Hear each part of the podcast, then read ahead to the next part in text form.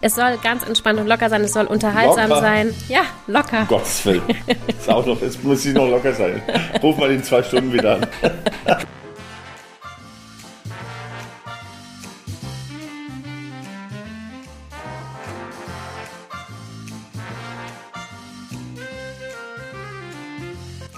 Herzlich willkommen zur allerersten Folge von Glanzgespräche. Ich freue mich wahnsinnig darüber, als allerersten Gast keinen geringeren als Reinhold Friedrich begrüßen zu dürfen. Reinhold ist nicht nur einer der gefragtesten Trompetensolisten weltweit, nein, er ist auch noch Solotrompeter des Luzern Festival Orchestras und vor allem Professor für Trompete an der Musikhochschule Karlsruhe. Lieber Reinhold, es ist mir eine große Ehre, dich hier heute beim Podcast begrüßen zu dürfen. Hallo, hallo, liebes Swantje. Ja, ich freue mich. Wo erreiche ich dich gerade? Erzähl doch mal, von wo du zu uns sprichst. Also ich sitze gerade in der Kommandozentrale äh, der CD-Verteilung. Um mich rum sind ungefähr 2000 CDs. Es gibt überall Stapel. Es sind überall Pakete. Bei uns sieht es aus wie bei Nachbars Lumpi unterm Bett. Es ist eine Katastrophe.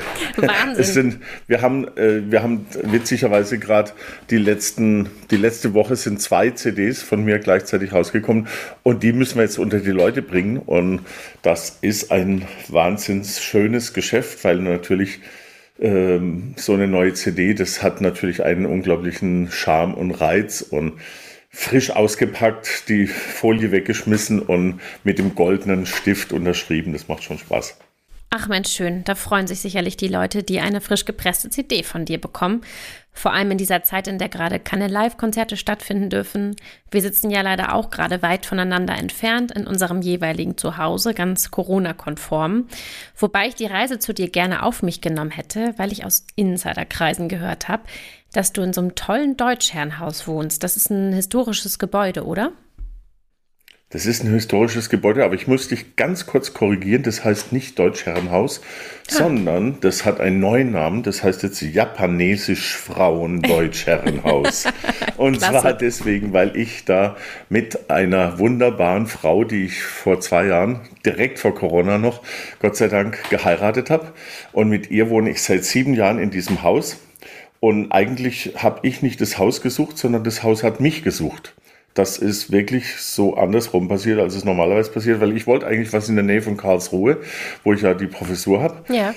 Und da haben wir geguckt, aber nicht gescheit was gefunden. Und dann plötzlich kommt ein Zweizeiler von meiner allerersten Freundin mit Reinhold, ich habe hier dein Traumhaus. Zack. Ach, das ist ja süß. Und dann habe ich auf den Button gedrückt und dann schossen mir 100 Fotos im Bildschirm entgegen und da war eins verrückter als das andere. Und ich habe gedacht, um Gottes Willen, glaubt die, dass ich mehrfacher Millionär bin oder was ist da los? Das war so ein Schloss und ich, ich, ich meine, ich habe schon so ein Fable für so einen alten Zeugskram.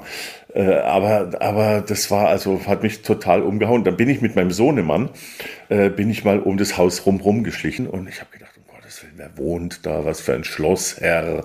Und dann kam äh, ein, ein, ein Mann mir gegenüber äh, entgegen und hat gemeint, hallo, interessiert euch für das Haus? Ich bin der Olli. Zack. Und das war unser Nachbar. Und, und also ich habe das Haus vom ersten Blick an lieb gewonnen. Und jetzt sitze ich da seit sieben Jahren in diesem Haus. Anfangs dachten wir, um Gottes Willen, das Haus ist ja viel zu groß. Das Haus hat sich gefüllt mit äh, zwei Steinway-Flügeln, 70 Trompeten, äh, Tausenden von CDs und noch mehr Noten und freuen uns immer, wenn wir Gäste haben, weil wir haben ganz viel Platz.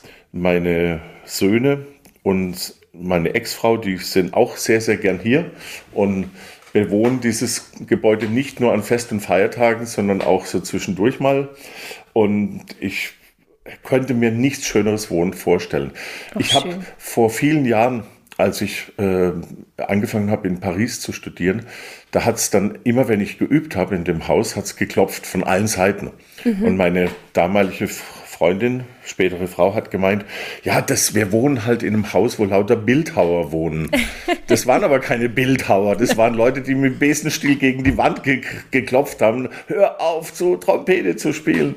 Und äh, hier in diesem Haus ist es so, dass meine Nachbarn sich beschweren, dass ich immer die Fenster zulasse beim Üben.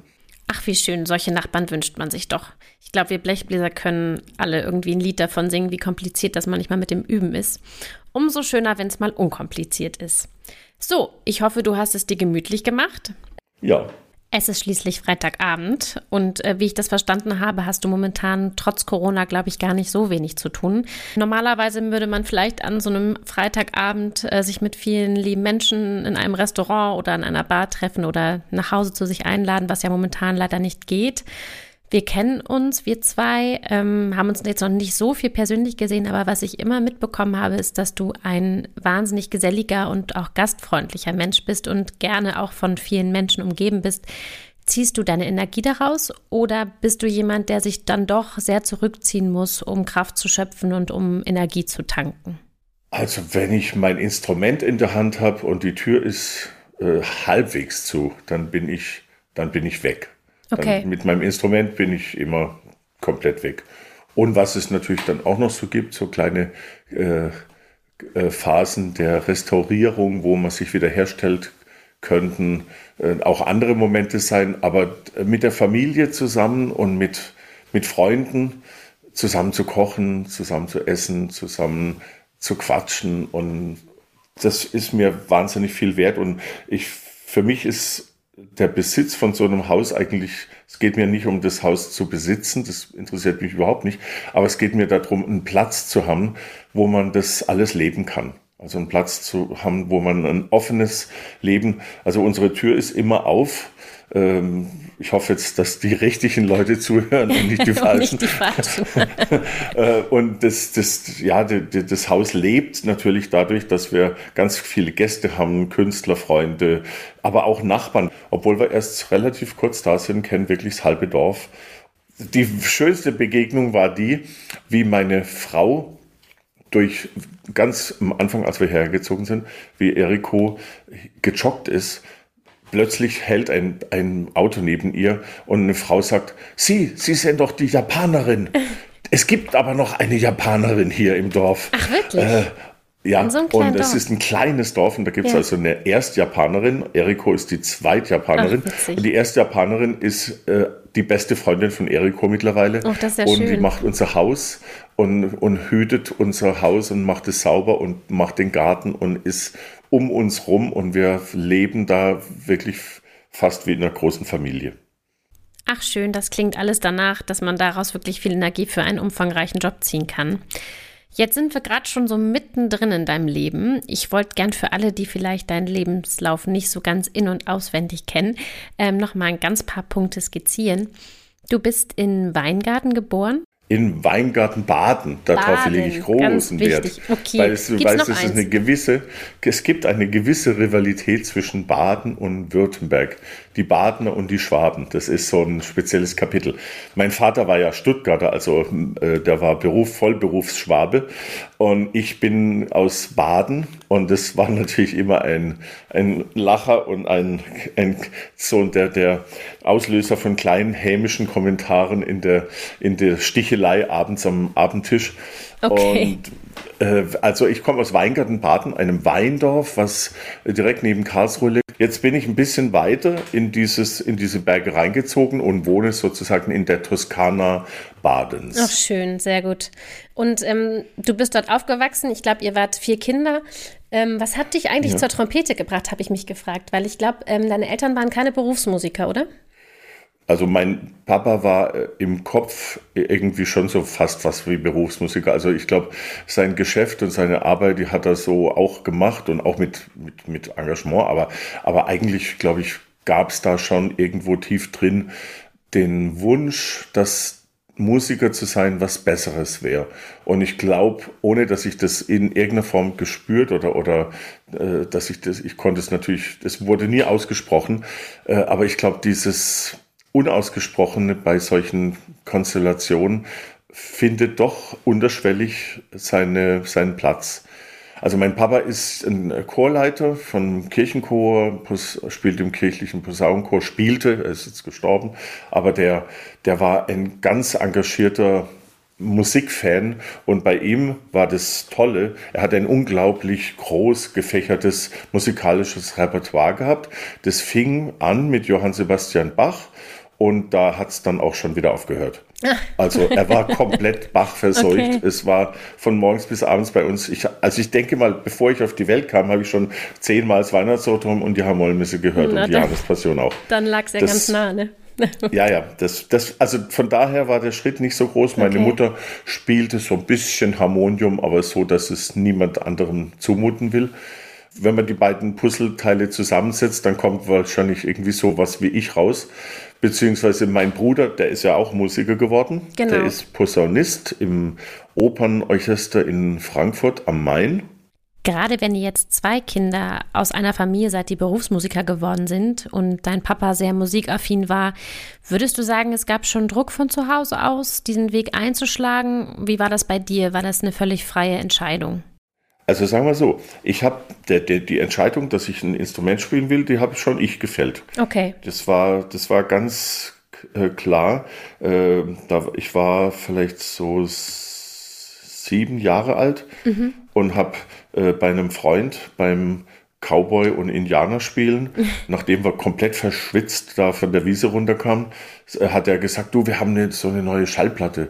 Und es war so eine, also weißt du, es gab früher so Schallplatten, so schwarze Dinger. Ja, ich so davon schwarze gehört. Dinger, die man so wie so Frisbee-Scheiben durch die Luft schmeißen kann. Ne? Aber man schmeißt die natürlich nicht durch die, Luft, durch die Luft, sondern man legt die auf so einen sich drehenden Teller. Ah, okay. Und dann, und dann tut man so einen, so einen Arm da drauf und dann gibt es sehr viele Kratzgeräusche. So. Und dann kommt da Musik raus?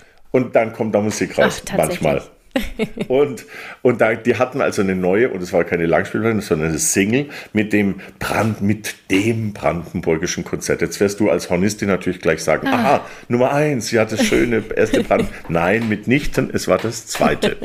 Das zweite mit der Trompete. Ah, und das habe ich gehört und dann war ich komplett geflasht, bin danach zu meinen Eltern gegangen und habe gesagt, ich bin Trompeter, ich brauche ein Instrument. Ach, super, okay. Ja, dann war es ja doch also absolut deine war, Wahl quasi. Es war meine Wahl und es war, äh, ich wusste, in dem Moment, wo ich das gehört habe, wusste ich, genau, das will ich machen. Das ist das, was ich mal später machen will. Dass das ein relativ langer und steiniger Weg war, war mir natürlich schon bewusst irgendwie, also das habe ich mitgekriegt mit der Zeit, dass das schwer ist. Da habe ich eine sehr kluge Entscheidung getroffen. Ich habe mir gesagt, beim nächsten Mal Blockflötenunterricht bringst du deine Trompete mit. Bin ich zu der Lehrerin gegangen und gesagt, darf ich beim nächsten Mal, ich spiele nämlich auch noch ein anderes Instrument, darf ich meine Trompete mitbringen? Und dann habe ich die mitgebracht und gesagt, so, jetzt ist deine Stunde gekommen. Und dann habe ich so laut gespielt, wie ich damals konnte. Das war so laut, dass man von den Blockflöten nicht mehr so viel gehört hat. Und dann hat sie gemeint, ich muss nie mehr kommen. Ach, das ist doch praktisch. Damit habe ich das Thema Blockflöte für mich erledigt. Ich hatte ich hatte manchmal so mit Schule und so mit solchen Institutionen hatte ich so manchmal so meine kleinen Probleme. Also im Kindergarten bin ich mehr in der Ecke gestanden, als ich mit den Kindern oh mitspielen durfte. Und auch in der Schule, da hat es mich dann manchmal so ein bisschen beim Versetzen, hat es ein bisschen geklemmt ja, hier und da, bis ich dann ein Musikgymnasium gefunden habe. Aber auch da war ich irgendwie noch so ein bisschen so der tu nicht gut und der, derjenige, der immer ein bisschen aus dem aus dem Leim ging. Und das Witzige ist, dass dafür, wo ich früher bestraft wurde, für das Quatschmachen, mhm. für das, für die Leute zum Lachen bringen, für das äh, verrückte Ideen zu haben, dafür werde ich heute bezahlt. Das ist doch schön, oder? Das ist doch eine gute Wendung, würde ich sagen. Das, also das war eine, also es war wirklich die, die optimale äh, Anbindung an ein schönes, erfülltes Leben. Ähm, das hätte auch, es hätte auch schief gehen können, wenn ich das nicht gefunden hätte, das mit der Trompete, dann weiß ich nicht, wo ich gelandet wäre. Ja, Aber manchmal ist es ja Schicksal, ne? Und in deinem ja. Fall, glaube ich, kann man sagen, ähm, ja, du sprichst von einem steinigen Weg. Wenn man deinen Lebenslauf liest, hat man da einen kompletten anderen Eindruck. 1983 bist du ähm, Solotrompeter beim Hessischen Rundfunk geworden, was ja schon eine super große Stelle ist. Und, ähm, Darf ich dazu noch was ja, ergänzen? Gerne. Also um diese großen Erfolge in, entsprechend zu würdigen, möchte ich an diesen Solotrompete beim Hessischen Rundfunk vielleicht an die Seite stellen. Äh, 1972 habe ich Jugend musiziert gemacht. Ja. Äh, und da gab es einen Regionalwettbewerb in Karlsruhe und da war keine Konkurrenz. Es war nicht ein einziger weiterer Trompeter da außer mir und ich habe den dritten Platz ohne Weiterreichung bekommen. Okay. Also so, so grandios hat es schon mal angefangen. Ja gut, aber das sind ja auch Sachen, warst du da dann damals enttäuscht? Also, aber du hast dich ich anscheinend nicht... Ich habe geheult wie ein Schlosshund und ich war, ich war nicht nur enttäuscht, sondern ich war wahnsinnig wütend. Okay. Das war deswegen, weil ich das eigentlich wahnsinnig unfair fand. Ich habe ich hab mein Ding gespielt ich habe zum ersten Mal in meinem Leben ein äh, schalltotes Studio betreten. Die, die, diese Wertung war im SWR Stuttgart, äh, im SWR Karlsruhe ja. Studio und es war ein schalltoter Raum und da stand ein Klavier drin. Und ich bin ich weiß noch, wie ich zusammengeschnürt bin, wie so ein kleiner, wie so, eine, wie, wie so ein kleines Kalbsfilet. Äh, ich war, ich war, ich wurde immer kleiner und kleiner, weil dieser dieser Nichtklang, du spielst und irgendwas klingt gar nicht mehr, das habe ich noch nie erlebt vorher. Und dann war das Ergebnis dementsprechend. Also das war der Startpunkt einer großen Karriere. Ja, sind wir froh, dass es anders ausgegangen ist. Das bringt mich zu dem Thema, wo ich eigentlich ein bisschen drauf hinaus wollte. Wie gesagt, du hattest dann die Stelle beim Hessischen Rundfunk und hast aber, würde ich sagen, wenn man das so sagen kann, deinen richtigen Durchbruch dann 1986 mit dem Gewinn des zweiten Preises beim ARD-Wettbewerb gehabt. Äh, bei Nichtvergabe des ersten Preises muss man auch dazu sagen. Mhm. Und danach eine, ja, ich würde schon sagen, Wahnsinnskarriere als Solist äh, hingelegt mit unzähligen CD-Aufnahmen, Konzerten auf der ganzen Welt, mit großen Orchestern und Dirigenten. Du wurdest von Claudia Bardo zum Solotrompeter des äh, Luzern Festival Orchestras benannt und hast, glaube ich, insgesamt drei Echo-Klassikpreise, also zwei Echos und ein Opus-Klassik gewonnen.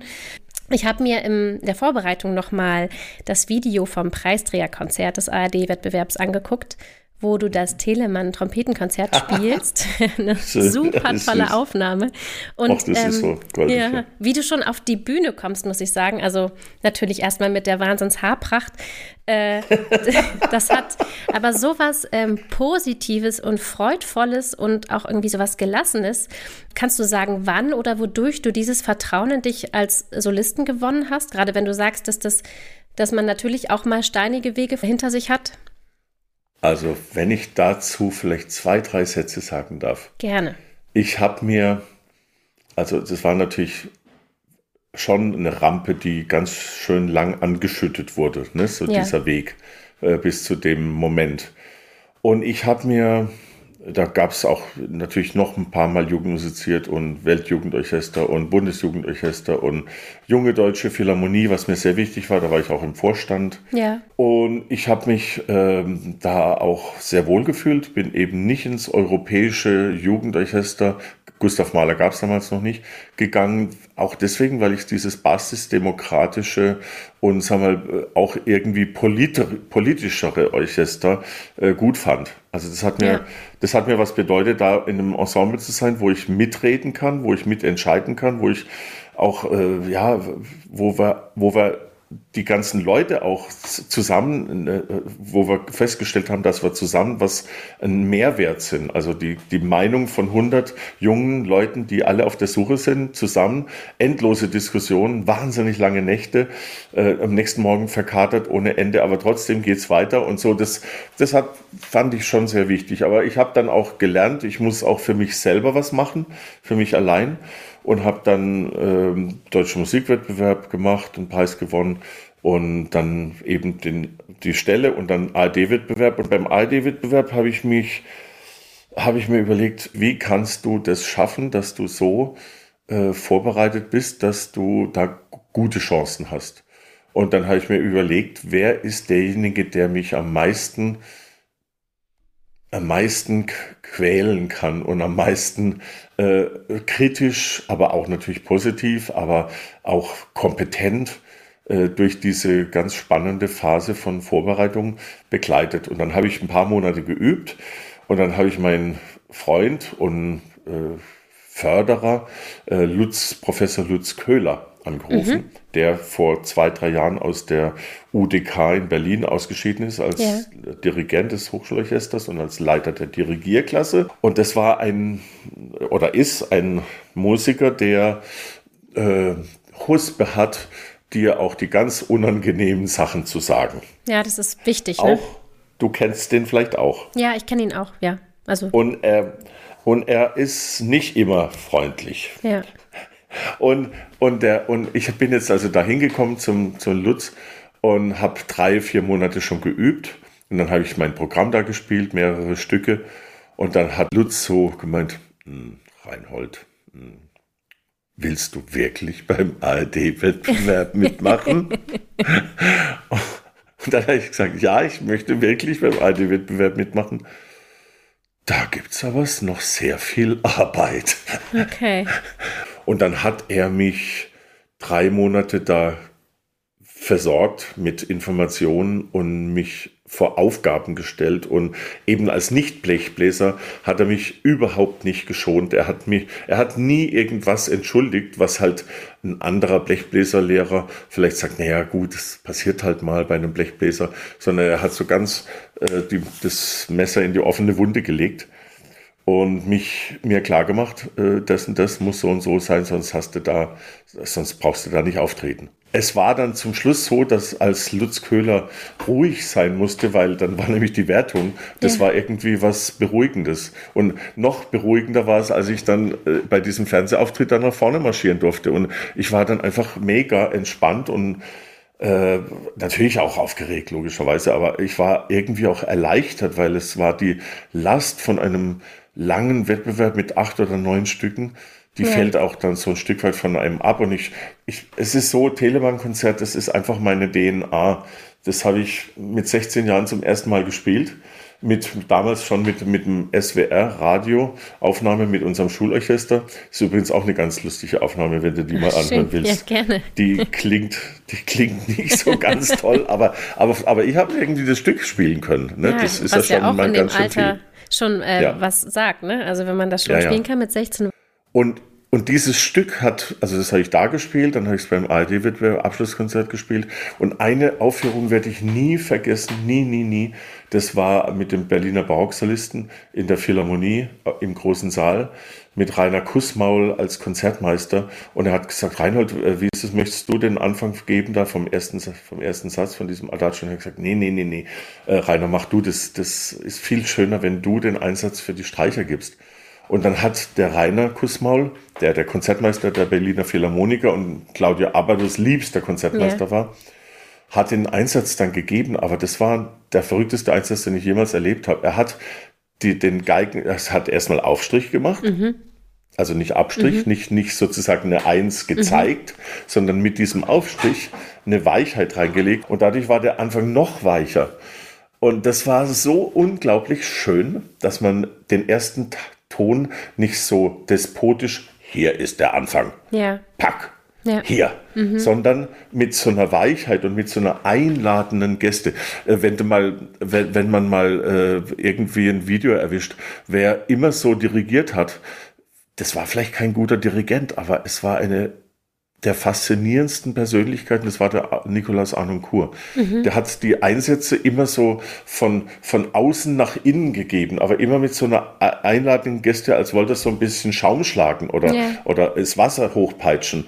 Und es hat immer so eine Einladung. Das ist nie, äh, das ist nie äh, so festgelegt. So fest, hier, ja. ihr, ja, ihr, hier müsst ihr spielen. Hier seid ihr ja. richtig sondern das heißt immer, komm, lasst uns zusammen Musik machen. Ja, das, das ist ja auch gerade das, was uns als Blechbläsern oft fehlt, finde ich. Ne? Also ja. irgendwie ist es immer alles sehr definiert oft und ähm, ja. genau, man, dadurch kommt man selber auch oft in die Situation, dass man vielleicht irgendwie härter spielt, als man eigentlich möchte. Ähm, da hast du dann, recht.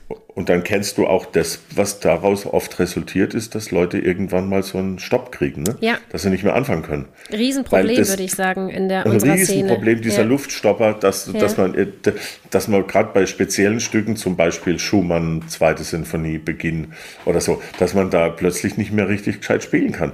Und das ist, hat ganz viel damit zu tun, dass man, dass man die Leute so im Kopf richtig drauf trimmt. Hier ist der richtige Einsatz, hier ist es richtig. Aber sag und ich mal, glaube, hast du denn da, mhm. also nur weil ich das ein super interessantes Thema finde und du es gerade ansprichst, hast du da einen Tipp, den du zum Beispiel deinen Studenten gibst? Weil ich weiß, dass das ein Riesenthema für ganz, ganz viele Leute ist und ja, ja. niemand spricht ehrlich gesagt so richtig drüber, ne?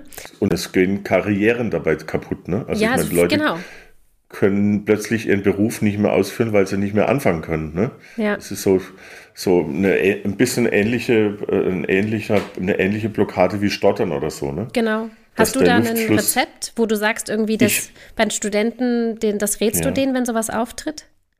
Also ich habe natürlich solche Studenten gehabt, auch ja. sehr berühmte Studenten, äh, also berühmte Menschen, die bei mir gekommen sind mit diesem Problem und plötzlich gesagt haben, Reinhold, hilf mir, ich weiß nicht mehr weiter. Natürlich hat ähm, das mit einer Überkonzentration zu tun. Ne? Mhm. Diese Blockade, die, die, äh, das, dass du, sag mal, den Punkt des Anfangs beim Trompeter ist es halt, äh, oder bei allen Blechbläsern ist es nochmal ein schwieriger Anfang, als wenn du einen Geigenbogen runtersausen lässt. Ja, ne? ja, auf jeden Fall, klar. Und auch, auch, auch sagen wir, eine Flöte kann ich mir relativ schwer vorstellen mit so einer Luftblockade, aber vielleicht ist es auch möglich. Was ein, ein wirklich probates Mittel, was ich äh, oft richtig gut einsetzen konnte, ist, dass die Leute langsam barfuß rückwärts gehen okay. und dabei spielen müssen. Ah, okay. Das habe ich noch nie gehört. Das ist interessant. Also barfuß, damit man einfach den, den Kontakt Boden, zur ja. Erde hat und ganz, ganz langsam, damit man natürlich nicht gestört wird in dem, in dem, in Bewegungen und dass man äh, dann einfach während dieses Gehens äh, immer wieder Anfänge exerziert. Also einfach das, das probiert, wie das ist, ist.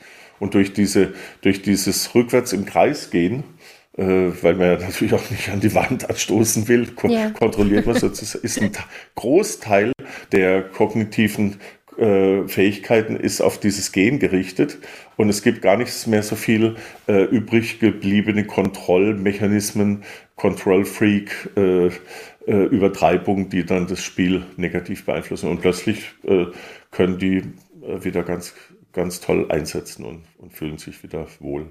Das ist ein Bild, was ich wirklich oft gebraucht habe und ja. das ist überhaupt so, das Rückwärtsgehen oder Weißt du, was auch wahnsinnig Spaß macht, im, im Brass-Quintett mit dem Rücken, Rücken an Rücken an Rücken an Rücken zu sitzen. Ah. Kein Wort zu reden, sondern nur ja. zu spielen. Ja, Keiner sieht den anderen. Ja. Man ist komplett nur auf das Atmen und auf das gemeinsame Tun. Man kann auch gar nichts von der Bewegung niemanden erkennen, weil man niemand sieht. Das finde ich auch zum Beispiel, das passt so in die gleiche Schublade. Das ist so ein, ein schönes Spiel, was einem aber Türen aufmacht. Überhaupt ähm, gehören ja auch so diese Probleme auch dazu, dass man irgendwie als Blechbläser ja an seiner mentalen Stärke arbeitet oder wenn man mhm. eben solche Sachen hat, ähm, die einen ein bisschen aus dem Konzept bringen, irgendwie Mittel findet, da wieder rauszufinden. Und wir haben vorhin, oder ich habe vorhin über deine Gelassenheit und positive Präsenz als Solist gesprochen, gerade bei diesem Video vom ARD-Wettbewerb. Ist es was, was du innerlich fühlst, auch eine Gelassenheit, oder musst du dich stark zusammenreißen ab und zu, auch wenn du auf die Bühne gehst? Wie ist das ähm, mit deiner Nervosität? Hast du gelernt, damit umzugehen? Warst du nie nervös oder ja, wie sind da deine Lernprozesse? Ich war, ich, äh, ich habe einen Auftritt im Musikgymnasium gehabt. Da habe ich mit einem Mathematiklehrer, der ganz, der war Organist, da habe ich die erste Viviani-Sonate gespielt, da war ich so 14. Und dann habe ich gespielt und es war ein Desaster. Es war ein Desaster. Und ich bin nach hinten gegangen und ich habe geheult hinter der Bühne. Und dann kam mein Musiklehrer, es war ein sehr dominanter Typ, Paul Wehrle. Der kam dann zu mir nach hinten und hat gesagt, Reinhold, wasch dir das Gesicht. Wir spielen das jetzt nochmal. Und dann ist er rausgegangen mit mir und hat gesagt, der Reinhold kann dieses Stück wahnsinnig gut spielen. Wir spielen das jetzt einfach nochmal. Okay. Und ich habe das dann nochmal gespielt. Dann hat er mich begleitet und nicht dieser Mathematiklehrer. Und ich habe dann, glaube ich, ziemlich gut gespielt. Okay. Und was natürlich echt nicht fair war, ist, dass ich die Chance gekriegt habe, das zweimal zu spielen. Aber er hat in mir das Potenzial gesehen, der muss das jetzt nochmal machen, der muss da für sich eine, eine gewisse Wand durchbrechen und dann kommt er da weiter. Und das versuche ich zum Beispiel auch nicht zu vergessen, wenn ich in der Hochschule mit meinen Studis. Ich meine, logisch, äh, also ich kenne Nervosität sehr, sehr gut. Ich merke, dass ich immer weniger aufgeregt bin, wenn ich sehr gut vorbereitet bin. Ja. Also das Maß an Vorbereitung hat mit dem Maß an Nervosität oft schon was zu tun. Aber das andere ist, dass du auch wirklich Vorspielen trainierst. Einfach also, dass man Vorspielen machen, ne? lernt. Ja. ja. Also wir machen in der, in der Hochschule in Karlsruhe, wir haben praktisch wöchentlich Vorspiel. Ja, das ist auch, glaube ich, wirklich super wichtig, dass man ständig ja. vorspielt, auch vor verschiedenen Publikum, vor den eigenen genau.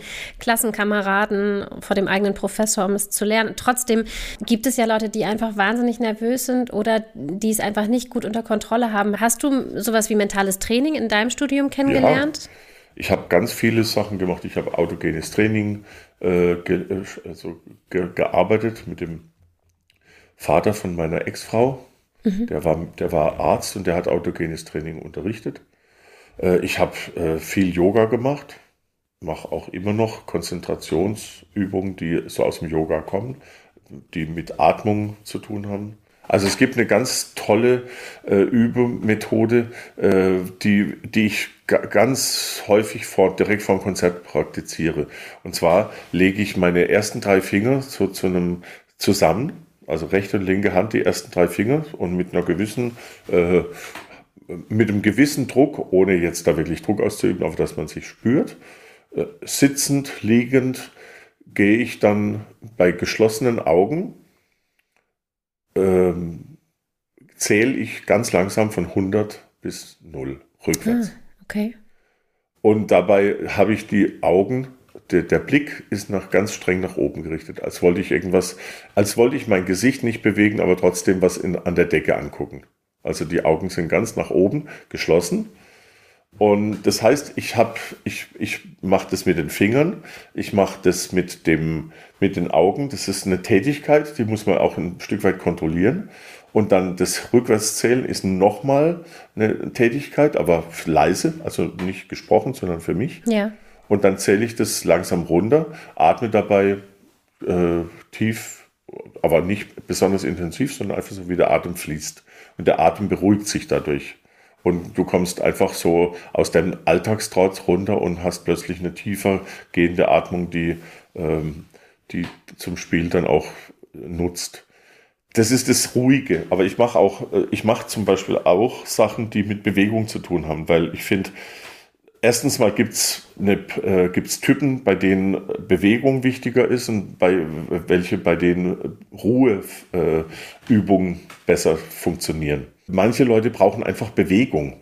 Und da habe ich eine sehr schöne Übung von, von Markus Stockhausen, äh, die so, die so eine Löwen, Ausatmung, so die durch die ganzen Vokale durchgeht, also die alle Vokale in sich bindet ja. und die okay. die so den schlechten Prana äh, rauslässt und dann auch Platz für neue, gute Energie sorgt.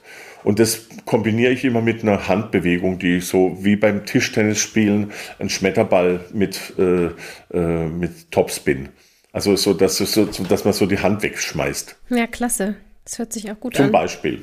Oder was auch ganz toll ist, ist die ganze, die, aus der Kinesiologie gibt es ganz viele schöne Übungen mit der liegenden Acht und ja, so. Also, ja, Wahnsinn. Das, ja, du hast, das ist ein riesengroßes Feld. Es ist ein riesengroßes Feld, ja, das, das stimmt. Und das ist eigentlich so ein wahnsinnig wichtiges Feld, finde ich. Und mhm. ich muss sagen, in meinem Studium äh, wurde natürlich auch drüber gesprochen, aber ich habe mir da wahnsinnig viel selber auch erarbeitet.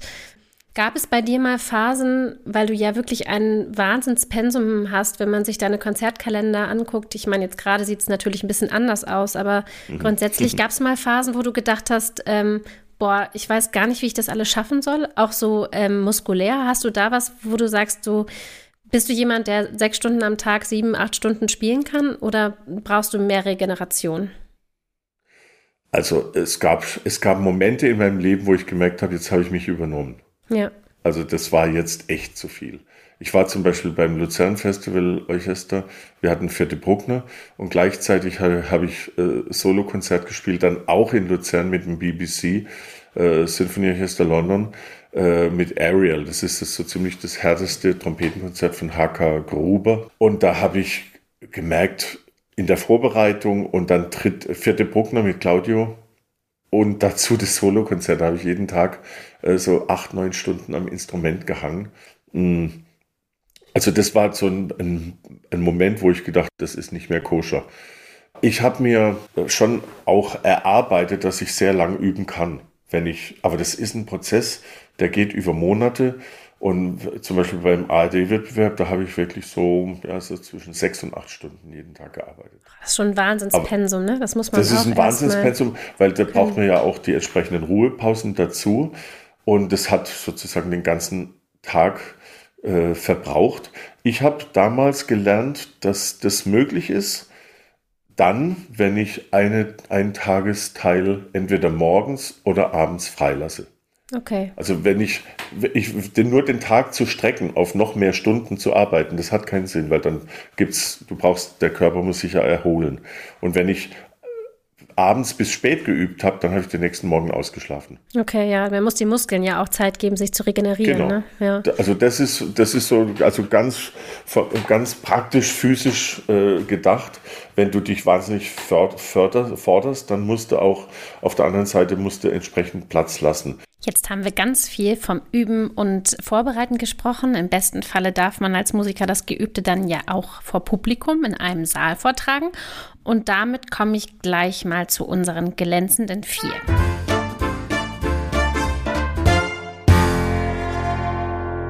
Eine immer wechselnde Kategorie bei Glanzgespräche. Heute sind die glänzenden vier unserer jeweiligen Top 4 Lieblingskonzertsäle weltweit. Wir beide haben vier Seele rausgesucht und wir werden die jetzt mal der Rangfolge aufsteigend ähm, nennen. Und ich würde sagen, du fängst mal an mit deiner Nummer vier. Ich fange mal an. Aber ich fange nicht an mit der glänzenden vier, sondern ich fange an mit der unglänzenden vier. Weil mein wirklich absolut äh, äh, bevorzugter Nicht-Lieblingsplatz zum Üben ist die Rückbank von meinem Auto. Wirklich? Äh, ich erinnere mich äh, an eine Situation, da hatte ich 14 Mal brandenburgisches Konzert mit dem Claudio in Italien zu spielen. Und zwar an 13 Tagen. Und das letzte Konzert, am letzten Tag war es halt morgens und abends. Und am nächsten Morgen musste ich in Saarbrücken die Probe spielen fürs Peter Maxwell Davis Trompetenkonzert. Wahnsinn. Und das heißt, ich habe Folgendes gemacht. Ich habe jeden Abend ein Konzert gespielt dann sind meine Kollegen, äh, Anspielprobe natürlich, Anspielprobe und dann warten bis ganz zum Ende, bis das zweite Brandenburgische drankommt. Und dann sind meine Kollegen Pizza, Pasta und sonstige Sachen essen gegangen, haben Rotwein getrunken und. Und du hast dann im Auto geübt. Wie geht denn das? Fenster hoch, das ist im Sommer nicht ganz angenehm äh, in Italien. Das und dann habe ich auf der Rückbank äh, den Vordersitz vor, nach vorne geklappt, habe ich dann angefangen, äh, so um, ungefähr um 12 Uhr nachts äh, zwei Stunden, zweieinhalb Stunden das Trompetenkonzert von Peter Maxwell Davis zu üben. Und das habe ich dann äh, 13 Tage lang gemacht und bin dann am nächsten Tag äh, über die Nacht nach Saarbrücken gefahren und habe dann die Probe gespielt. Auf dieser Rückbank zu sitzen, ist nicht so ganz die geile Akustik. Und du bist ja auch gar nicht mal so klein. Das heißt, es ist wahrscheinlich auch gar nicht mal so wahnsinnig bequem meinst gewesen. Du die Breite oder meinst du die Höhe? die Höhe. Danke. nee, aber das, äh, ja, ich meine, ich finde das auch mal ganz interessant und spannend zu hören, weil es einfach zeigt, dass man so ein Top-Solist eben einfach nicht nur äh, mit wahnsinnig viel Talent wird, sondern einfach auch mit sehr, sehr, sehr viel Fleiß. Also ich glaube, das ähm, hat schon ein bisschen das Prädikat wahnsinnig ähm, ja. verdient, sowas Luke, weißt zu du, tun. Von wem ich das habe? Das habe ich von Maurice. Der Maurice André hat mir das gesagt, weißt du, er hat gesagt, ich habe so oft, habe ich so einen strengen Kalender gehabt. Ich habe ja zwei, manchmal 200 Konzerte pro Jahr gespielt, plus die ganzen Aufnahmen noch. Und dann ist er einfach immer, ähm, er hat nachts geübt, er hat im Wald geübt, er hat im Auto geübt und er ist dann äh, am nächsten Tag zu der entsprechenden Stadt gefahren, wo er, er hat so einen großen Land Rover gehabt. Und da hat er das äh, umsetzen können. Also das ist selbst bei so jemand, wo man denkt, ja, Maurice André, der große Soliste, dem ist es ja zugefallen und so von wegen. Ja, das hat natürlich einfach ganz ja. viel mit Disziplin zu tun. Aber mir ja. fällt zu Auto noch ein, ich habe zum Beispiel auch so ein kleiner Blechbläser-Lifehack, den mir mein Professor gesagt hat, ist, immer ein Mundstück im Auto liegen zu haben. Also das habe ich zum Beispiel auch, wenn ich morgens zum Dienst fahre, bin ich dann schon mal so ein bisschen warm gespielt. Und ich war mal auf der Autobahn, das ist bestimmt schon zehn zehn Jahre her und habe auch irgendwie Konzert gehabt, ein bisschen auf dem Mundstück so rumgebuzzert und dann fährt neben mir, also ich überhole ein Auto und rechts neben mir ein älterer Herr Und ich habe kurz rüber geguckt, weil ich eigentlich einscheren wollte und guck den an und dann saß der mit so einer kleinen Taschentrompete im Auto und hat während des Fahrens gespielt. Und ich musste so lachen, weil ich mir schon immer ein bisschen verrückt vorkam mit meinem Mundstück und der hat ernsthaft Taschentrompete gespielt. Also Wahnsinn. scheint bei Trompetern irgendwie ganz angesagt zu sein. Also mein Platz 4 ist ähm, natürlich nicht so besonders wie dein Platz 4. Aber es ist auch was ganz Beschauliches und zwar. Also mein Platz 4 war das noch nicht, das war der Platz 5, also der Platz 4 von dem schlechtesten Konzertsaal. Ja, das Den ja besten habe ich ja noch nicht gesagt. Nee, ich sag jetzt auch, ich sag jetzt auch, aber so, ich dachte, mit, wir fangen mit der 4 halt an und steigern uns auf die 1, Gut. auf Platz 1. Genau. Ähm, ist bei mir auch mein kleines Heimatdorf Wichmannsburg und da gibt es eine wunderschöne alte Kirche mit mhm. Feldsteinen gebaut. Und mhm. ähm, da ich da schon immer spiele, seitdem ich klein bin, und vor allem auch mit meinem Blechbläser-Ensemble Ten for Brass haben wir uns da gegründet. Deswegen ist das für mich einer der schönsten Konzertsäle. So, deine oh. Nummer drei. Also, dann habe ich aber die Nummer vier nicht mehr. Ich, kann ich Ach nicht so. die Nummer vier jetzt sagen? Doch, natürlich kannst du Nummer vier sagen. Also die Nummer vier wäre, äh, und, und ich meine, äh, die Nummer vier, da könnten natürlich tausende von Konzertsälen stehen, aber ich habe den genommen, weil ich da so eine unglaublich schöne Erinnerung dran habe, äh, wie ich mit meinem Sohn zusammen äh, zum ersten Mal im Orchesterspiel. Zusammen oh. zum ersten Mal in meinem Orchester zu, äh, mit deinem Sohn zu spielen, ist was ganz Besonderes. Und das mit einer dritten Symphonie von Mahler, oh. wo wir dann zusammen diesen Choral am Ende haben. Und da habe ich äh, die Noten nicht mehr gesehen, weil ich einfach so oh. Rotz und Wasser geheult habe. Das war so schön und das war in Stavanger. Ja. Und der Stavanger Konzertsaal ist sozusagen die Kleinausgabe von Luzern. Genau, das habe ich auch schon. Ich war leider ja selber noch nicht da, aber ich weiß ja, dass der David Saal. da ist. Genau, ja, das habe ich schon so, gehört, dass der ganz toll sein Die Miniaturausgabe, also so mini ist es nicht, das ist so 1500 Plätze aber halt eben KKL in Kleinformat. Ja, schön. Sehr gut. Das ist auch ja. wirklich eine schöne Erinnerung, muss ich sagen. Ähm, mein Platz 3, ich mache jetzt mal mit Platz 3 weiter, ist, ähm, weil ich da so viel bin und mein Leben hier so gut angefangen hat, ähm, die Bamberger Konzerthalle. Du warst bestimmt mhm. auch schon mal hier, oder? Oh, ich habe da schon schöne Konzerte gespielt. Schön, sehr gut. Und deine Nummer meine, drei? Meine Nummer drei ist die Suntory Hall in Tokio. Ach ja, die mag ich auch. Die Suntory Hall, äh, das, also die ist natürlich ein Wahnsinnskonzertsaal. Fast 4000 Leute passen da rein. Und ich habe da zwei Konzerte noch besonders in Erinnerung. Das war einmal die sechste Maler mit Claudio. Und dann habe ich mit Helmut Winschermann, dem Oboisten, der letztes Jahr 100 Jahre alt wurde. Oh, Wahnsinn. Der hat die deutschen Bach-Solisten. Und diese Bach-Solisten, die gibt es schon immer. Ich glaube, die gab es schon vor Bachs Zeit. Und da hat auch schon Helmut Wintermann gespielt. Also das, den gibt es schon immer. Den gibt es auch immer. Also der ja, lebt Wahnsinn. immer noch. Und Helmut äh, hat mich gefragt, ob ich da spielen will. Habe ich gesagt, Helmut, es ist ein bisschen eng gerade, aber ich gucke mal, ob ich es einrichten kann. Das heißt, ich bin nach Tokio geflogen, vom Flughafen aus, direkt in die Sundry Hall zur Probe habe mich kurz hingelegt im Hotel, äh, bin wieder aufgestanden, bin zum Konzertsaal gegangen, habe mein zweites Brandenburgisches gespielt und bin wieder zurück zum Narita Airport und wieder nach Hause geflogen. Ach, verrückt. Wahnsinn. Das war, das war so der the, the most crazy concert in my life. Also ja, das ins, hört sich danach an. Aber damit hast du mir meinen Platz 2 geklaut. Ich hätte nämlich jetzt auch die Suntory Hall auf wow. Platz 2 gesetzt, ja. Echt? Aber für mich einfach auch, weil es so ähm, besonders war damals für mich. Das war so meine erste Japan-Tournee und wow, äh, ich musste Brahms Klavierkonzert spielen am dritten Horn und das oh, war irgendwie, schön. ja, schön. also habe ich ganz, ganz besonders in Erinnerung. Ja, es auch klingt einfach ja, unfassbar. Ein Wahnsinnssaal. Deine ja. Nummer zwei, Reinhold. Meine Nummer zwei ist der Musikverein in Wien, der ah. Goldene Saal. Ja. Da habe ich leider noch nie gespielt, aber muss toll das sein. Ist, das ist ein, da habe ich gespielt, auch schon jetzt schon einige Male.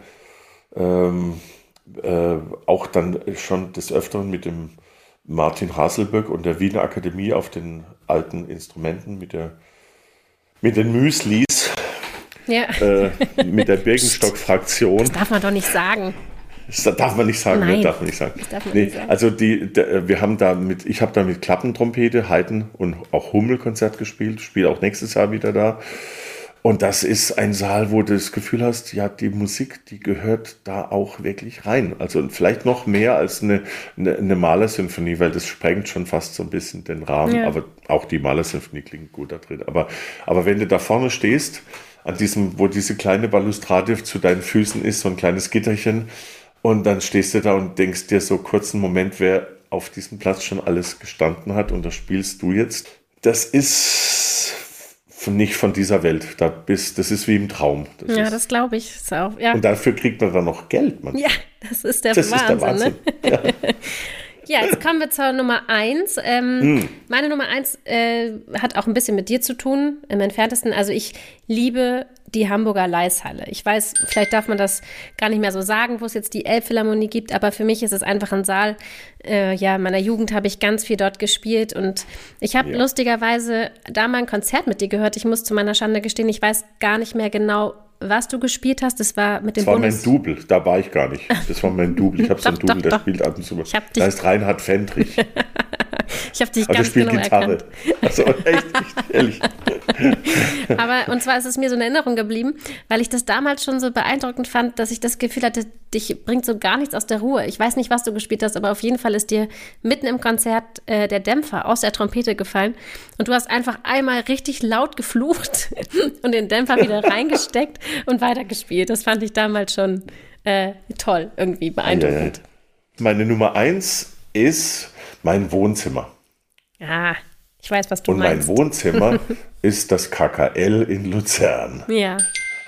Also das äh, bezeichne ich als mein Wohnzimmer, weil, und zwar weil ich da äh, im Jahr der Eröffnung gespielt habe und natürlich seit 2003 äh, das ganze Geschehen mit Luzern Festival Orchestra und mit unserem Brass Ensemble und mit unzähligen Solo-Auftritten und so weiter ich komme in diesen Reihenraum und ich habe immer so das Gefühl, ich entspanne mich unheimlich in diesem Gebäude, in diesem, in diesem Klang. Ja. Und das ist äh, für uns halt doch schon auch äh, was ganz, so wie du das von deiner Kirche gesagt hast, so ein Raum, der einen, der einem sowas wegnimmt, so den Druck wegnimmt. Und ja. so geht es mir in, in diesem meinem Wohnzimmer. Oh, das ist Luzern. schön. Obwohl es ja. einfach einer der bedeutendsten Seele in Europa ist. Aber ist doch schön, wenn man das sagen kann, dass man sich da so wohlfühlt wie im eigenen Wohnzimmer. Ja.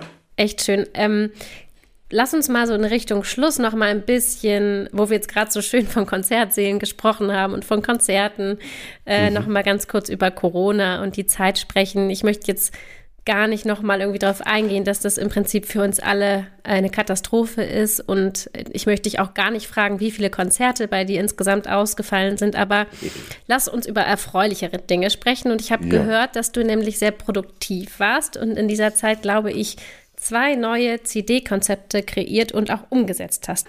In, der, in dieser vollkommen absurden Zeit, die wir gerade erleben, äh, habe ich drei CDs aufgenommen eine mit, mit Musik von N.J. Schneider, mit, mit Orgel. Und dann habe ich zwei CDs produziert in der Zeit auch. Äh, mit, eine mit meiner Frau, mit Eriko, mit romantischen Stücken für Trompete und Klavier, die wir jetzt seit einer Woche in der Hand halten. Und äh, gestern kam die andere CD mit, mit, äh, mit dem georgischen Kammerorchester und die heißt Listen to Our Cry. Und da gibt es mich mit einem Schofar äh, äh, auf dem Coverfoto. Ja, das Bild habe ich schon mal gesehen. die nicht wissen, was ein Schofar ist, äh, das ist einfach das Kultinstrument des Rabbi oder des Kantors, der zum Yom Kippur und es gibt noch einen weiteren äh, israelischen Feiertag, äh, der, der dieses Schofar benötigt, wo dann äh, auf dem Horn geblasen wird. Und dieses Horn ist von einer speziellen Antilopenart, die es früher in der Wüste Negev gab. Die gibt es nur noch irgendwo in Südafrika. Da spiele ich einfach die ersten Töne auf diesem Instrument von einem, einem Konzert, was mir äh, für mich geschrieben wurde, von Benjamin Yusupov. Also da habe ich ein, ein ganz äh, äh zwei schöne CDs selber gemacht. Apropos ähm, CD-Aufnahmen, ich möchte für unsere Zuhörer nochmal äh, über die folgende kleine Glanzgespräche-Playlist aufbauen, damit ähm, die Zuhörer vielleicht ein bisschen Inspiration bekommen. Und jeder Gast, der hier ist, der darf was auf diese Playlist setzen, Musik, die ihm wichtig ist. Und ich hatte dich im Vorfeld auch schon gefragt, ob du vielleicht was hast, was du auf die Playlist setzen magst. Und ich Ja. habe auch drei Titel. Ich würde sagen, wir machen das wie bei den glänzenden vier und nennen die einfach mal abwechselnd. Hast du eine Idee? Also ich habe äh, ganz, äh, ich habe drei Sachen mir rausgesucht, die mir, die, die mir ganz, ganz viel bedeuten. Das erste, was ich da sagen will, ist äh, die Kantate äh, Psalm von Mendelssohn Bartholdy, wie der Hirsch schreit nach Wasser. Und da ist es der letzte, der, der, der zweite Satz, das ist ein Sopran, äh, Oboen-Solo. Da gibt es eine wahnsinnig schöne Aufnahme mit Frieda Bernius und meiner äh, Ex-Freundin äh, Ruth Ziesack, die Sopran singt und die einfach dieses Stück so schön singt, dass ich wirklich ähm, ja, immer an, an mich halten muss, weil das ist der Himmel auf Erden. Schön, das werde ich mir auf jeden Fall anhören. Ich äh, mag das auch wahnsinnig gern, diesen Psalm. Kammerphilharmonie Bremen, Ah, auch Frieda. Bernius und äh, Ruth Ziesack. Schön. Ich habe auch was ähm, ganz für mich anrührendes, ähm, ja, oder ein Stück, was mir wahnsinnig wichtig ist, weil ich es in Zeiten gespielt habe, die nicht so leicht waren und diese Musik einfach äh, unglaublich ist, ist ähm, Maler 2, der letzte Satz. Und da habe ich mir nicht jetzt nur für heute ausgewählt, sondern eine Aufnahme, die schon lange auch auf meiner persönlichen Playlist ist und lustigerweise mit dir zu tun hat, ist die Aufnahme mit Claudio Abado, dem Luzern Festival Orchestra. Ja, und deiner Wenigkeit an der Solotrompete. genau. Also von daher passt es sogar perfekt. Also das war ja, ich meine, das war ja das erste große Projekt, was der Claudio wieder gemacht hat, nachdem er den Krebs gehabt hat, Ja. Magenkrebs. Und dann Michael Häfliger an seinem Krankenbett mit ihm zusammen, ähm, äh, der, der Intendant vom Luzerner Festival. Äh, ja, Claudio, was, was möchtest du machen? Sag uns deinen Wunsch. Wir, wir versuchen alles zu ermöglichen. Und dann hat der Claudio gesagt, ja, ich möchte ein, ich möchte ein Orchester gründen aus Freunden. Ein, ein Orchester mit ganz vielen Kammermusikern. Dann hat er das zusammengestellt und irgendwann mal kam der Anruf an mich und ich habe erst gedacht, ein, ein, irgendein Student von mir, der möchte mich verhohnepippeln. Und dann wollte ich schon wieder auflegen, aber dann habe ich gedacht, nee, mach's besser nicht. Komm, Frag doch noch mal, ob das wirklich äh, der, dieser Claudio Abado ist, den, den ich schon damals lieben und kennengelernt hatte. Aber dann war der tatsächlich am Telefon und hat mich gefragt, ob ich das, die Solo-Trompete spielen will. Und das war unser erstes Stück, was wir gemacht haben, also die Auferstehungssinfonie, was natürlich auch mit dem Thema zu tun hatte, mit Claudius Krankheit. Und Klar. das hat uns ja alle geflasht. Toll, ja, ich, das hört man auch einfach bei der, also die, der Aufnahme einfach an, finde ich. Also Ja. die hat irgendwie einfach was ganz Besonderes. Schön. Ja. Hast du noch einen zweiten Titel für mich? Ich habe noch einen zweiten Titel, wobei ich da unter den vielen Stücken, die in diesem zweiten Titel drin enthalten sind, mich wirklich wahnsinnig schwer tue, welches von den ähm, Werken ich am liebsten dann, aber am, besten den ganzen Zyklus. Also es ist die Dichterliebe mit Hubert Gießen am Klavier und den für immer und ewig unerreichten Fritz Wunderlich, den Tenor, den besten, den größten, den wunderbarsten, der alles in den Schatten stellt, was es an Tenören gibt. Ich habe übrigens meine Schutzheiligen, habe ich in meinem Zimmer und auch in der Musikhochschule habe ich die aufgehängt. Das ist eben einmal der, das sind also jetzt nicht die, das sind jetzt nicht die Glanz-Playlist-Titel, äh, Titel, sondern das sind meine Glanzbilder im Zimmer. Das ist der Claudio in der Mitte und links davon der Andras Schiff, von dem ich jetzt auch natürlich tausend Aufnahmen bringen könnte. Und dann Rest davon eben Fritz Wunderlich. Ach, schön. Davon musst du mir nochmal ein Foto schicken. Ja. Sehr gut. ähm, also tolle Auswahl. Mein Platz zwei ist ganz anders von der Young Blood Brass Band, der Titel Brooklyn. Für mich eine ganz tolle Brassband, die natürlich auch eher so noch, ja, in Richtung wirklich amerikanischer Brassband geht, aber ich dachte mal, um ein bisschen Abwechslung auf die Playlist zu bringen. Ich habe die damals in Hamburg gehört und die gibt es auch immer noch. Die gibt schon sehr, sehr, sehr lange. Ganz tolle Brassband und das setze ich mit drauf. Super. Du hast noch einen Titel, oder? Ich habe noch einen Titel, ja, das ist einfach der, also ich meine, ich, ist gemein, wenn man so auf drei Ja, Dinge fies. reduziert wird. Das ist wahnsinnig fies, weil ich habe natürlich auch äh, äh, ganz, ganz tolle ähm, Titel aus der Pop und aus dem Jazz.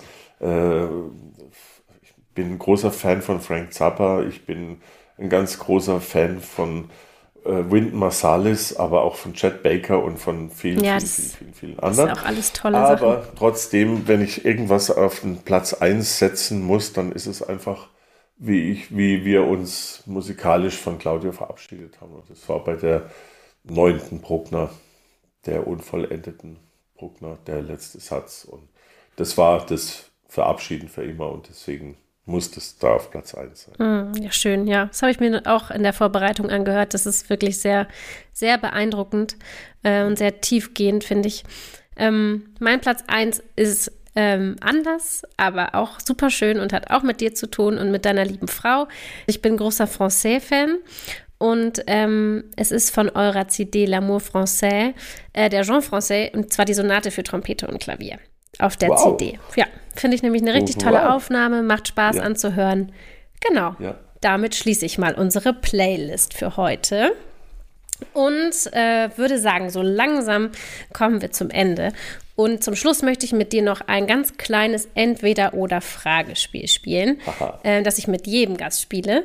Du hast äh, quasi nur die Auswahl, eine Sache davon auszuwählen von der Frage. Und ich hoffe, dass ich dir so die eine oder andere, vielleicht auch leicht provokante Frage ja. stellen kann. Also bist du bereit? Ich bin bereit. Ich habe mich jetzt angeschnallt. Du, du ja. hast dich angeschnallt, das ist gut. Okay, also los geht's. Was ist wichtiger, Talent oder Disziplin? Disziplin. Hummel oder Haydn Trompetenkonzert? Oh. Naja. Naja, Haydn. Haydn. Genial. Einfach unerreicht. Also, dann geht's weiter mit äh, lieber Sushi oder lieber hausgemachte italienische Pasta. Oh, das ist fies. Tja, soll's also sein. Die, meine japanische Frau ist jetzt gerade in ihrem Übezimmer. Ich sag mal italienische Pasta, wobei ich äh, und weil, wobei ich japanisches Essen liebe. Aber ja. äh, jetzt Sushi ist nicht mein Favorit bei japanischem Essen. Da gibt es noch ein paar Sachen, die ich noch okay. lieber mag. Äh, zum Beispiel äh, ja, Ramen, Tempura, ah, ja, äh, das, da dieses Kobe-Beef und ja. natürlich die ganzen Meeresfrüchte und, und Muscheln. Und, also frischer Fisch, so in, einem, in Fukuoka, in einem tollen Restaurant, wo, man, wo der Fisch noch direkt vor einem schwimmt und dann wieder rausgeholt. Wobei ich äh, eine Sache nicht mag, das ist Delfin und Wal. Und oh, Autoreifen. Autoreifen mag ich auch nicht. Also Delfin, Wal und Autoreifen, das sind die drei Sachen, okay. die ich nicht gerne esse. Gut, das merke ich mir, wenn ich das nächste Mal für dich koche. Hatte ich jetzt eigentlich vorgesehen, aber dann lasse ich das raus. also geht weiter. Ähm, bist du Optimist oder Realist? Äh, ich glaube, ich bin ein unverbesserlicher Optimist. Oh, das ist schön. Lieber solistisch oder lieber am Orchester spielen? Oh, gemein. Ja, soll sein. Ich entscheide mich jetzt für solistisch, weil da ist die Gage besser. Sehr gut, wenigstens ehrlich. Ja. Ähm, lieber Hamburg oder lieber München? Viel lieber Hamburg. Oh, Reinhold. Ach, jetzt bin ich aber beruhigt. Viel lieber Hamburg. Ich, Sehr gut. Ich habe ein, ein, ein, relativ schwieriges Verhältnis zu München als Kulturstadt. Da gibt es zum Beispiel keine gescheite neue Musikszene. Es gibt keine gescheite, obwohl es natürlich Musica Viva gibt seit 1946. Trotzdem gibt es keine äh, so eine Art Ensemble-Musik, Ensemble modern. Es gibt auch nichts äh, Prägnantes im, im Bereich alte Musik. Natürlich hat München irrsinnig viel Schönes zu bieten und ich bin wahnsinnig froh, dass die den äh, Sir Simon jetzt als Chefdirigenten haben. Ja. Aber ich, ich hätte oft nach München gehen können als äh, Musiker und habe es nie gemacht, weil mir irgendwie diese Stadt zu, also die, die, die zugereisten Münchner, die gehen mir unheimlich auf den Sack. okay. die, die, die, dann so tun, als würden sie bayerisch sprechen, so ja, weißt, weißt schon, jo, ja. moi. Und das halte ich nicht aus. Und das ist die Mehrzahl der Menschen, die dort wohnen. Die ja. alten Bayern sind ja schon längst in der Unterzahl. Ja. Na gut. Zeitreise. Wenn du eine Zeitreise machen könntest, würdest du lieber vor oder lieber zurückreisen? Ich würde auf jeden Fall gerne zurückreisen. Und zwar in die Zeit von 1720 und wird mit dem Johann Sebastian Bach ernsthaft diskutieren, ob es nicht doch möglich wäre, neben dem zweiten Brandenburgischen Konzert, was natürlich wirklich ein tolles Stück ist und was ich auch nicht wegnehmen will, aber doch noch ein bisschen was für die Trompete mehr zu tun. Weil er hat acht Verwandte gehabt, die Trompete gespielt haben. Also in seinem mhm. äh, direkten persönlichen Umfeld waren acht. Ach, das wusste Trompeter. ich gar nicht. Das ist ja interessant also der kennt sich da aus wie verrückt und er hat natürlich die Trompete bis auf, ich meine, er hat es ja, er hat's ja benutzt bei der Hamollmesse, beim Weihnachtsauditorium, beim Tausenden Kantaten und die Jauchzeit Gott und so weiter. Aber er hat uns nie ein richtiges Solostück zugestanden und das hätte ich dann vielleicht mit äh, Korruption und allem, was ich zur Verfügung habe, hätte ich versucht, das zu, verhindern, äh, okay. zu, zu ändern. Das wäre eine Zeitreise wert, würde ich sagen. Ja. Dann Rotwein oder Weißwein? Ähm, ja. Ach. Auch schwer, ne? Frage. ne? Das ist, geht gar nicht, weil ich meine, ich trinke wahnwitzig gern Riesling und ich trinke unglaublich gern tollen Rotwein, ob es jetzt Spanien, Italien oder Frankreich ist. Tja. Ich möchte mich nicht entscheiden müssen. Ähm, Einigen wir uns nächst, auf Rosé. Nächste Frage. Nächste, nächste Frage. Frage. Okay. Okay, dann Maler oder Bruckner? Ist vielleicht genauso schwer. Ja, ist auch so schwer. Ja. Aber doch ähm, Maler vielleicht noch, also Bruckner ist natürlich Wahnsinn. Äh, wenn die Frage gewesen wäre, Bruckner oder Wagner, dann hätte ich auf jeden Fall sofort Bruckner gesagt. Äh, Deswegen habe ich sie nicht so gestellt. Ja, das habe ich mir schon gedacht. Das ist so fies von dir. Äh, ja. Also, aber doch Maler, weil Maler ist für mich so ein Schlüssel, äh, ein Schlüssel zur Musik in die, ins 20. Jahrhundert rein die Melancholie, die Maler komponiert, das ist der neue Ausdruck, der unser Instrument effektiv ganz weit, viel weitergebracht hat. Der Maler hat uns da ganz, ganz, ganz, ganz viel gegeben. Jetzt komme ich auch gleich zur letzten Frage, um mal die fiesen Fragen hier zu beenden. lieber am Jetzt bleiben oder lieber noch mal 20 sein? Nee, ich möchte, ich möchte nicht nochmal 20 sein, obwohl es natürlich wahnsinnig schön wäre, nochmal das ganze Spiel nochmal zu spielen. Aber ich bin komplett glücklich da, wo ich bin. Ich habe so das Gefühl, dass ich, als ich 20 war, war ich mit 20 einverstanden, als ich mit 30, mit 30 war ich einverstanden. Ich bin jetzt 62 äh, auf dem Weg äh, zu, zu Sondermüll, irgendwelche Biotonnen freuen sich schon auf mich. Ähm, und ich finde es in Ordnung, dass man äh, also ich hätte nicht den Wunsch, eingefriert, eingefroren zu werden oder die Pille zum ewigen Leben. Das wäre alles nicht mein Ding. Ich glaube, es ist, es ist in Ordnung zu leben und dann zu sterben. Wenn ich mir einen Baum angucke, wenn ich mir ein Tier angucke und wir sind eben Tiere und wir sind sowas, was kommt und was geht. Und dann, und dann ist es ja auch so, wenn man dann tot ist, dann hat man unheimlich viel Zeit. Ne? Das stimmt. Also, das, ist, das dauert ja ganz lang, das Todsein. Das dauert ne? Also ganz das ist, lang, ja. Das ist der Hammer, ne? ja. wie, wie lang das ist. Und da, dann kann ich ja jetzt noch ziemlich viel Zeugs machen und rumrödeln. Und jetzt mache ich noch ein bisschen Terror und mache noch ein paar Radtouren. Schön. Und so. Das ist ja. doch ein schönes Schlusswort. Also genauso besser könnte man es nicht beschreiben, finde ich. Also ich, äh, lieber Reinhold, ich bedanke mich wirklich ganz herzlich bei dir für dieses tolle und authentische Gespräch. Es war mir eine riesige Ehre, dass du mein erster Gesprächsgast bei Glanzgespräche bist und warst. Ich wünsche dir und deiner lieben Frau alles Gute für die nächste Zeit. Hoffentlich ganz bald wieder Konzerte und tolle Erlebnisse mit Musik und hoffe, dass es nicht allzu lang dauert, bis ich äh, Delfin und Wal für dich kochen darf. Also, oh, nein, nein, mache ich natürlich nein. nicht. Ich mache für dich hausgemachte italienische Pasta, weil sehr gut. Das kann okay. ich. Ja? Dann, dann setze ich mich schon mal in den Wagen. Sehr gut. Also ich danke dir und wünsche euch einen ganz schönen Abend und bis ganz bald. Ja? Alles Liebe, danke und es war ein wunderschönes Gespräch. Dankeschön. Danke dir auch, Reinhold.